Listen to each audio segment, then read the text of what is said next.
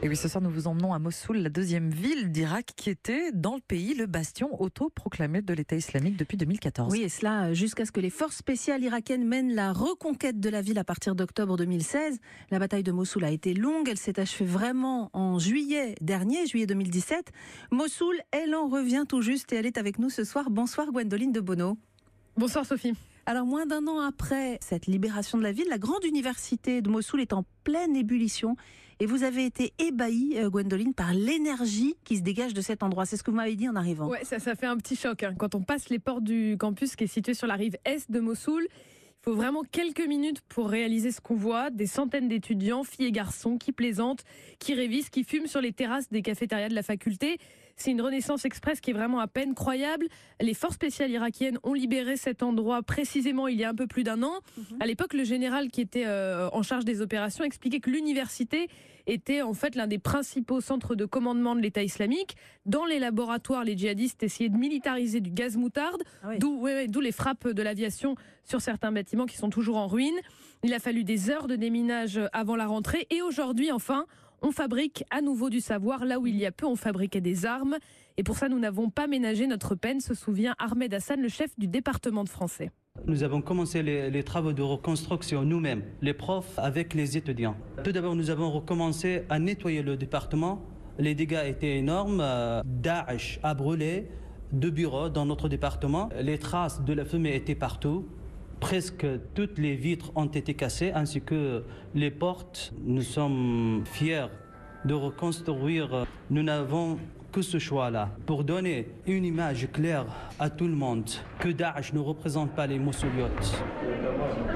Nous assistons au cours de littérature française des troisième années. La professeure donne tout le cours en français. Au programme, La guerre de Troie n'aura pas lieu, pièce de théâtre de Jean Giraudoux, mais également Les fleurs du mal de Charles Baudelaire. Ce matin, elle analyse les vers du poème L'invitation au voyage. cordre et beauté, luxe, calme et volonté. Il y a un rythme très beau, musical. Oui. Toute la classe est attentive, tente de donner la bonne réponse à chaque question posée. On sent vraiment euh, dans l'attitude, la concentration et les sourires qu'il y a une complicité entre les étudiants, celle qu'ils ont construite dans l'épreuve, mais également une volonté intense de rattraper le temps perdu. Oui, parce que beaucoup ont été obligés finalement de stopper leurs études en plein cursus parce qu'ils ne voulaient pas se rendre à l'université contrôlée euh, par Daesh, par les djihadistes. Exactement. En fait, de 2014 à fin 2016, certains étudiants ont continué leurs études dans d'autres villes, en Kurdistan irakien. Il y a des professeurs qui ont assuré les cours depuis des préfabriqués là-bas, mais une grande partie des élèves, en fait, ne pouvaient pas courir le risque de faire ces allers-retours. Donc ceux qui étaient à deux mois des examens euh, lorsque l'État islamique est entré dans Mossoul sont restés à l'université contrôlée par les djihadistes, juste le temps en fait mm. d'avoir leur diplôme, mais la majeure partie est restée chez elle. C'est ce que nous raconte Bouchra qui passe un doctorat de sciences ainsi que cet étudiant en master d'anglais. J'étudiais à la maison.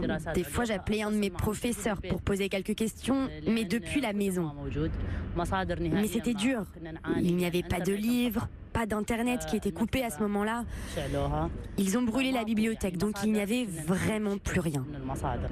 Donc aujourd'hui, je dois lire deux fois plus, travailler deux fois plus pour retrouver mon niveau à 100%.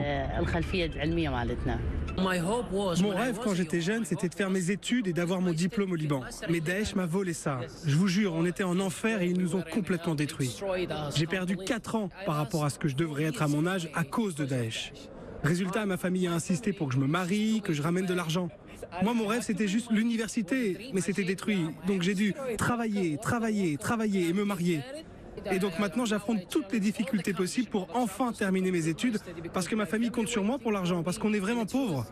Le but de l'État islamique, c'était vraiment de détruire l'éducation et la culture. Mais moi maintenant, je suis décidé à faire de mon mieux pour réaliser une part de mon rêve. Alors, il y a toujours cet optimisme à Mossoul, et lui nous prédit un taux de réussite inédit aux examens qui sont prévus dans un mois. Voilà ce qu'il nous a dit. Depuis la chute de l'État islamique, il n'y a plus de fainéantise à la faculté. Génial.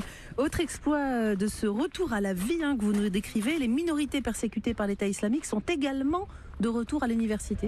Oui, 3000 élèves issus des minorités religieuses d'Irak ont repris le chemin de Mossoul. Des étudiantes chrétiennes marchent sans voile dans les couloirs de l'université, applaudissent leurs camarades en pleine partie de volleyball à la pause. Des yézidis sont également inscrits. Alors c'est vrai que ces élèves sont méfiants. À leurs yeux, l'université est une bulle mais Mossoul leur fait toujours peur. C'est pour cette raison que certains d'entre eux vivent à l'extérieur de la ville, notamment dans le village chrétien de Karamles, à une demi-heure de route. Ils vivent près de l'église, dans des petites maisons, un camp mis en œuvre par l'œuvre d'Orient. Et chaque matin à 7h, un bus les emmène à l'université. Dilo et Youssef partagent la même maison, deux chambres, un salon et une cuisine ouverte. Le pianiste que vous entendez, c'est Dilo, l'optimiste de 20 ans. L'avenir des chrétiens d'Irak est régulièrement un sujet de débat avec son colocataire. Je vais rester euh, en Irak. J'ai eu la chance de voyager en France, mais je refuse l'idée d'y rester parce que je veux construire mon futur dans mon pays. Vous devez être ouvert aux autres. Les chrétiens sont l'héritage de l'Irak et c'est pour ça que je reste ici. Je ne veux pas vivre hors de l'endroit où je suis né et où l'on a construit notre histoire. On n'en partira pas comme ça. Lui n'était pas là quand Daesh est entré euh, dans Mossoul. Il y vivait en 2006 et il est parti de Mossoul parce que sa famille a été menacée. Moi, je suis jusqu'à ce que Daesh arrive et, deux mois encore après. Et après leur arrivée, les gens de Mossoul ont coopéré avec eux, d'accord? C'est ça qui a fait que j'ai tout perdu.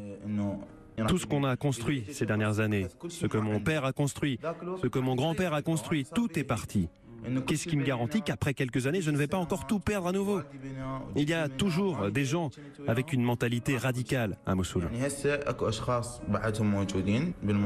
Alors on sent chez eux qu'il faudra du temps hein, pour vraiment retrouver la hein. confiance. C'est difficile, mais tout de même aujourd'hui, euh, je trouve qu'ils sont moins nombreux, euh, les chrétiens en tout cas, à dire qu'ils n'envisagent leur avenir qu'en dehors du pays. Alors, tous, quelle que soit leur confession, en tout cas, aiment se retrouver dans deux cafés culturels qui ont tout juste ouvert. Ça aussi, c'est nouveau. Hein. oui, c'est vraiment nouveau. Ils adorent y aller euh, à la sortie des cours. Ils se retrouvent sur les canapés du café Kantara, décorés d'antiquités, hein, comme par exemple une porte de l'époque ottomane récupérée dans la vieille ville de Mossoul, des portraits d'intellectuels irakiens dans les escaliers. Il y a aussi le café littéraire. Là, on y joue du violon dans l'atmosphère enfumée au milieu des étagères de livres. Cet après-midi-là, un jeune poète vient déclamer ses vers devant une audience attentive. Attar, jeune femme passionnée de littérature, fume attablée avec l'un de ses amis. Si vous revenez aux années 70, 80, les gens de Mossoul lisaient énormément de livres. Ce café, c'est un peu le visage culturel de Mossoul. La bibliothèque centrale a été brûlée, donc il n'y a pas vraiment d'endroit où aller pour lire, même pas à l'université. Il n'y a pas d'autre endroit comme celui-ci. Après l'invasion de Daesh, les jeunes de Mossoul ont retrouvé l'accès au savoir, à la conscience politique, à la conscience sociale. Les gens de Mossoul sont toujours assez conservateurs. Donc ces nouveaux endroits sont importants pour la communauté de Mossoul. C'est vraiment quelque chose de totalement nouveau. Même avant Daesh, il n'y avait pas ça. Et je suis sûre que ça va se répandre maintenant. Cela rapproche les jeunes entre eux. Les filles et les garçons se comprennent mieux parce qu'ici, on peut partager nos opinions et nos idées. Il y a des groupes qui discutent, d'autres qui révisent, d'autres qui font la fête. Il y a des expos de peinture aussi. C'est certain que cela rapproche les opinions. Et cela éloigne forcément les idées terroristes. Alors Attar, euh, cette jeune fille, elle nous a raconté qu'elle a commencé l'écriture d'un roman pendant le règne des djihadistes. L'intrigue se passe à Mossoul dans 40 ans. Alors évidemment, on lui a demandé à quoi allait ressembler la ville dans 40 ans. Et voilà sa réponse, elle ressemblera à Paris. Eh ben voyons. Merci Gwendoline euh, pour cette plongée dans la fac de Mossoul qui est en train de, renaître euh, à vitesse grand V. À très bientôt. À bientôt.